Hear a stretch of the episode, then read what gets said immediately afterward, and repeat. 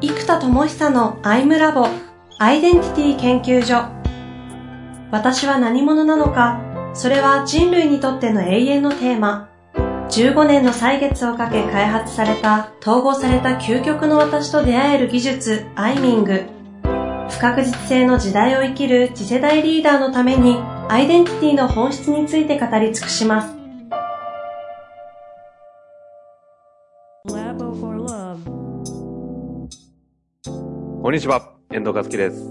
生田智久のアイムラボアイデンティティ研究所。生田さんよろしくお願いいたします。はい、よろしくお願いします。いやいや、前回はもたあそばれましたけども、はい、終わり覚えてますか、覚えてます。えー全員ですよ。皆さんこれ1週間待って聞いてるんですからね。はい、ありがとうございます。私は幸いにして、あの、10秒ぐらい我慢したら次回の 回をね、収録できてるんで。ラッキーですけど。そうですね、あのですね、これやっぱバーベル効果ですと、まず人材開発にとって、はいはい。で、えー、やっぱ論理破綻が激しい、えー、大学生。だから大人のトレーニングってそもそも、やっぱり、う法人研修を買ってくれる会社として付き合いがないので、えーって、やっぱりある程度論理思考がある人しかいないんですよ、ぶっちゃけ研修って。だから、その論理破綻しててそういう会社に内定取れない子たちもいっぱいいるわけなので、で、そこはなぜそもそも論理破綻するか。で、こういうのすぐにやっぱり海外産のピラミッド思考とか持ってきちゃうんですけど、えーっと、やっぱりそもそも論に行くと、英語圏は英語だからこそ論理思考がわかるんですよ。ピラミッド思考がわかる。でも日本語ってのは因果関係をぐちゃぐちゃで喋れちゃうので、日本語だから、まず因果関係が破綻するんです。あ、そもそも言語として。言語が理由で。だから英語だと I have a pen でインサイドアウトするんですよ。主語から動詞の矢印が出て、ペンに注ぎ込まれるっていう、こう、インサイドアウトの構造じゃないですか。はいはいはい。日本語だと私があなたにペンをあげるとか、ペンを私があなたにあげるとか、あなたにペンを私があげるよとか言っても一応まあ、成り立っちゃうんですよ。そうですね。なので、この、あのースタートとゴールがバラバラで成り立っちゃうんで、は破綻しやすいんですよ、構造が。あ。ああ、確かに。そっか。本当ですね。構造上、インサイドアウトが大前提で全部成り立ってる。そうです。で、ミーシーっていうのが、漏れとダブリがないっていうのが、えっ、と、まず基本じゃないですか。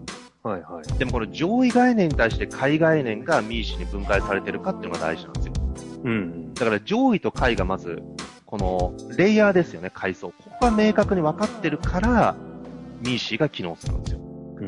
で、今度、上位概念と下位概念、まあこれは主に因果関係とかそうなんですけども、どっちが原因でどっちが目的かっていう、このよく目手段が目的化しちゃうなんていうのもそうなんですけど、因果関係の問題なんですよ、これって。で、因果関係の方はむしろ縦ミーシーと僕は呼んでいて、目的と手段、なるほど、なるほど。はいあと原因から起きてくる今のことが、ここが論理飛躍なくしっかり論旨を縦につなげられるかという能力。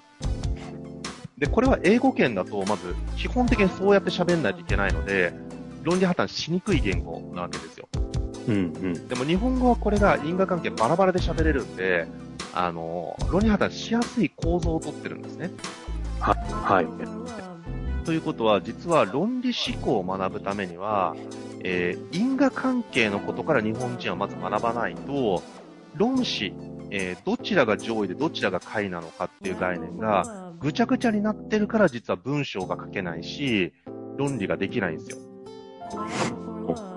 でも、ピラミッド思考のお勉強は、そもそも因果関係として目的と手段って分けていった中の、ミーシーに分解するって話なので、うん。ピラミッドの階層がですね、ぐちゃぐちゃになっちゃうんですよ、みんな。はあ、はピラミッドの横階層が揃わないんですよ。だから、あのそこがまず問題ですね。なんで、これを改善するっていう仕組みからもう全部作って、ってなるとそもそも思考とは何か、問いとは何かから分解しなきゃいけないんですよ。あ。うん。うん。で、そこから分解してコンテンツを作って、このちょっと具体は今日端折りますけども、コンテンツを作ってやった結果、むちゃくちゃ論理破綻してた大学生が、まあ、あの、それこそ、あの、ね、グループディスカッションやるともう、むちゃくちゃ賢い学生にグループディスカッション勝ったりするんですよね。で、そのぐらいまで伸ばすためには、そもそものもう根本から、もう、訓練するしなきゃいけないし、そこが分かると圧倒的に伸びるんですよ、人って。うんうんうん。ということをですね、当時やってたので、その伸びるんですよっていうのは、その教え、な、教えてもらう側もそこからやれば、リーダーとかまでなれるよっていうの意味ですよね。えーと教える側に回るとより伸びるっていう話ではなくて。えーと、論理思考というテーマにおいては、根本の次元から変えていくと、まず論理思考が伸びるって話ですね。うん、うん、うん。はい。あの、依存度の高い学生で、みたいな方々をスタート、論理思考から学ぶとある程度いくっていうところですね。で、今度はそれを教える側に回ることで、論理思考の技術を去年学んだ学生は翌年の学生に教えなきゃいけないじゃないですか。はいはい。で、それを教えられるようになるとまたむちゃくちゃ伸びるんですよ。えそれを教えられるようになるぐらいまで伸びるんですか？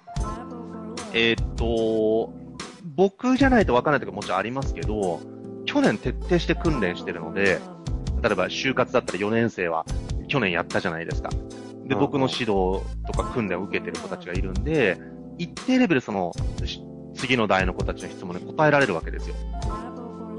ああ、そんな場、学生の時に出会えなかったですわ。知ら、そんな場あったの？知らないわ。ね一応当時あの、うん特ダネとかでも特集組んでもらったりしたんですよ。あ、そうなんですか。はい。えー、なんかいろいろ出てきますね。そうですね。当時は結構そこそこメディアにもおはよう日本とかね、はいあのはいはいソクラテスの人事とか、結構 NHK とかいろんなところで取材してもらったりありましたけどね。うんうんうん。もうだいぶ遠いお話でございますが。あ あ、まあ、生田さんからしたらそうですよね。はいはい。で、あの、前回のね、話の、はうんアイデンティティ、コミュニティ、そうです。そしてあの、ウィズダムをどう統合するのかっていうところからスタートして、今、具体ゴリゴリ落ちてってるんで、あの意義を失いますけども。やっぱ人材開発者のトレーニング、この人たちがはい世界に通用する基準まで持っていくためには、バーベルが重くないといけないって話なんですよ。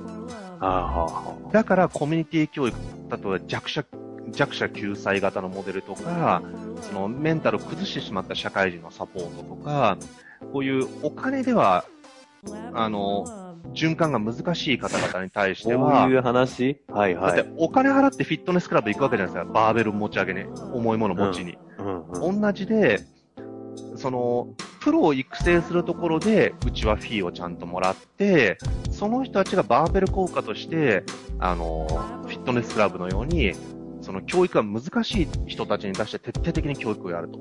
うんで、それによって、プロは筋トレになるので、能力がむちゃくちゃ上がってきますと。で、教育を受けたいけれども、お金がない人たちに対して教育をと届けることができると。で、今度、教育がもっと必要な、このリーダー層に関してはリーダー層向けのアイデンタリーカンパニーとかで、僕はそういう方々繋いでいけばいいので、この、やっぱりボトムアップとトップアップと2つ必要だと思ってるんで、これがやっぱり同時に起きることが循環になってくるんですよね。うん。なんで、これを人材開発者向けに提供できれば、コミュニティという形が、新たなスタイルが作れるんじゃないかっていうのが今の、あの、僕の構想ですね。ああ。で、コミュニティは、あの、今のピラミッドで言うと、その、ボトムアップのところで仕組みを作ってそうです。いくってことですか？そうです。プの方はですね、コミュニティというよりも、逆にいっぱいあるんですよ。リーダー同士が勝手に繋がるって別に飲み会でも何でもいっぱいありますし、うんだからやっぱりコミュニティの意味ってこの、落ちた時とか、その一人じゃ難しい時に救うとか、あと一緒になって突き抜けていくとか、そういう効果がやっぱりすごいあるので、うん、あの、突き抜けた人同士ってあんまりコミュニティに属さないんですよね。うん、あの、っていうのは、その個で繋がってる感じなんですよ、みんな。はいはいはいはい。だからその、もっと社会全体はコミュニティで押し上がる仕組み。で、トップの人たちはやっぱりトップが世界に通用する基準の開発力とか、研修力。で、まあ僕のコンテンツなんかまだ世界に広げてはないですけど、あの、ちゃんとそういう動きをすれば、あの、届くはずです。これはあの、自意識過剰な発言ではあるんですが。うん、うん。なんで、あの、やっぱそういう基準のものを作れる人たちはもっと日本に増やして、実践をする機会としてコミュニティと統合できれば、当時の僕のポジションをみんなができるじゃないですか。はいはい。で、しかもコンテンツができればみんなね、すぐ回収できますから、大人たちは。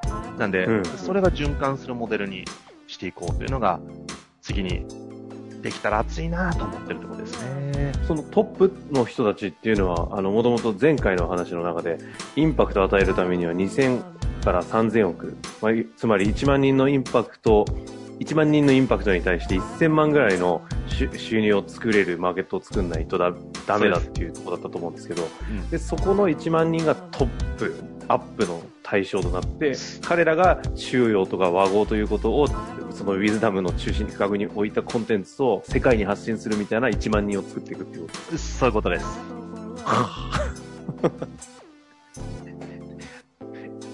私今、人が喋っている生田さんの話はリピートしただけなのに、話してて、なんか、ガフって使う方、すげえもん背負ってんなっていう、この、なんかそれこそが次の日本このとが、世界のポジションだと思ってるんですよ。いやー、はいはいはい。最も日本が世界に対してできることが、中庸和合思想によるリーダーシップ。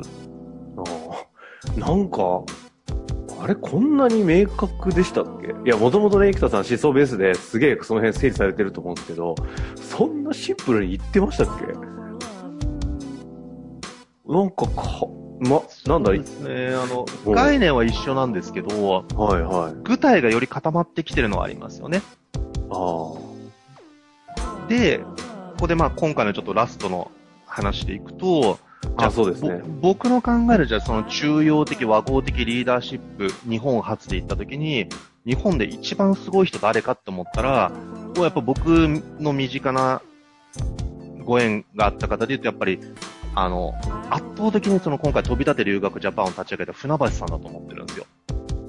あだって民間人が文科省で役職を持ってディレクターという国一取ってない人がですよ。これ自体がもう初ですよ。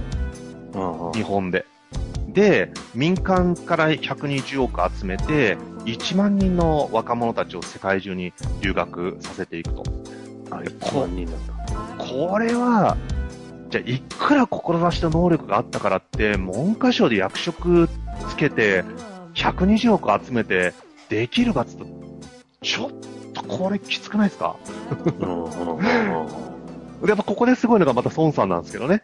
個人10億、ソフトバンク10億出して20億出してくれてるんで、はいはいはだから全体の結局28の法則でね、その、孫さんがもう2割1人でボンと出してるわけなんですよ。い。うん。しかも即決らしいですよ。なんか5分ぐらいで決めたらしいですよ。話し始めて。えもうさすが孫さん。でもやっぱりその、そういう力をこう、ね、お借りできるのも、やっぱりその船橋さんのーはいはいはい。信頼を作っていくリーダーシップなので、だ今回僕はその、ウィズダミアっていう研修開発のスクールを立ち上げる上でも、僕の研修開発能力を持って、船橋さんのこの中庸和合的リーダーシップをコンテンツ化するっていうのをケーススタディで皆さんに僕の作ってるところを実演するっていうのをコンテンツにするんですよ。はあ、はあはあはあはあ、これやばくないですか？僕的には相当熱いんですけど。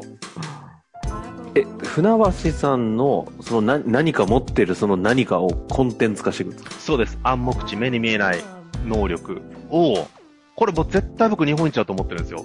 船橋さんのパフォーマンス。まあ、日本一の開発者と言ってもいいだろうという人と、その、日本一すでにやってる。と思ってますね。あの、だあから、あ。結局その船橋さんがダボス会議でファシリテーターやってくれないかとか言われるわけですよ。その世界、世界の荒くれ者たちが集まられるじゃないですか、ダボス会議って。はいはいはい。でもやっぱそういう基準で求められる基準って、やっぱり別次元だと思うんですよね。へで、ちなみに僕はそういう能力低めなので、あの、だからアイデンティ、アイデンティティ側の人間え。だから、ああ、そういうことですね。うん、そのなんか、人々と信頼構築してやっていくみたいな、あんま得意じゃない。あんまとか全然得意じゃないからこれにするんですけど。まあだからこそ船橋さんみたいな方とね、多分。逆に組めるんでしょうけど、その船橋さんの持ってる何かを、え、これあれですか？その場でやってみるってことですか？もう全部僕は作っていくのをライブで実演していきますね。え、船橋さんも OK 出てるんですか？もちろんです、もちろんです。そそうじゃなくてここで言えないです。あららら、あ、もう話全部と終わってるんですね。終わってますスタートするんですか？もう来週ぐらいから僕は収録し始めますね。え、ってことはもうあれか、これが放送されてる時には9月近いので、もそうですねスタートしてますね。していると思います。だからライブでお見せする部分は、ストレージが何個か残るのと、まあ、うんライブをどっからやるかなもあるんですけどね。あの、前半はやっぱりあアイミングで、改めて次のステージの船橋さんのアイデンティティを明確化するみたいなことも入ってくるんで、あのーはあ。それも全部お見せできる仕組み公開でアイミング的要素も入れつつの、そうです、そうです。しかもそういうトップリーダー向けのセッションって、皆さん見たことがなかったり、ないし、表出てこないですよ。そうなんですよ。やっぱ守秘義務ももちろんありますし、ねで、今船橋さん、その役職が、あの、あ、いい意味でないんですよ。で、これが皆さん、ね。会社の経営者だと、会社の戦略をダダ漏れさせることなんで、いやあの、ちょっと微妙じゃないですか。っていうか、だから出てこない話ですよね。出てこ今回やろうとしてることって。出せないし、上場企業だったらこれインサイダー情報だからか完全に出せないですよ。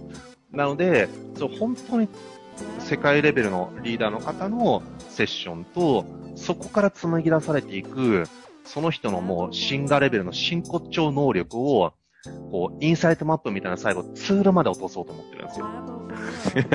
あ、じゃあ、あれか、何回かにわたってやっていくんですね。あ、もう24回ぐらいから30回ぐらいのセッションになります。それ何コンテンツ化するんですか？それ、そうです、そうです。それはちょっと、え、え、何？んちょ動揺中ですけど。はい。あの、有料で？どういうこと？無料であこれもちろん有料でやります。っていうのは、そのコンテンツを無償で見せていい内容と、やっぱり有料でコミットある人にしか公開できない情報ってあるわけですよ。で、特に個人の深いセッションなので、世の中で垂れ流すわけにいかないので、やっぱりそれを次に還元する意思のある人たちだけに共有すべきものだと思ってるんで、ただ、とは言ってもこのウィズダミアスクールをサブスクモデルで数万円で月々通えるようにすれば、本当は多分2、300万でいいと思うんですよ。だってみんなコンテンツ作って2、300万だったらね、1社契約すればペイしちゃうので、はいはい、はい。でもいいと思うんですけど、やっぱりこう1万人っていう基準に行くためには、数百万だったら多分数社しか取れないですよ。あだからもういっそのこと1万人ぐらい来てくれりゃいいんですよ、初年度から。ーいや、でもその、船橋さんもさすがに、やっぱりあの、すごいですよね。そこにちゃんと、あある種究極の自己開示も含めて出し切るわけじゃないですか。そうですね、僕らのもう全部をさらけ出す。いやー、すげえなそれはね、ちょっと見たいっていうか、ちょっと怖くて逆に見たくないみたいなぐらいですね。